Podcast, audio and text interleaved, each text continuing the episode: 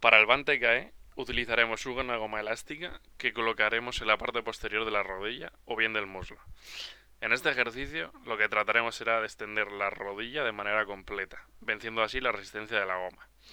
También trataremos de no levantar el pie durante la ejecución del ejercicio, aunque sí que es verdad que pudiéramos levantar el pie para aumentar el recorrido durante la propia ejecución.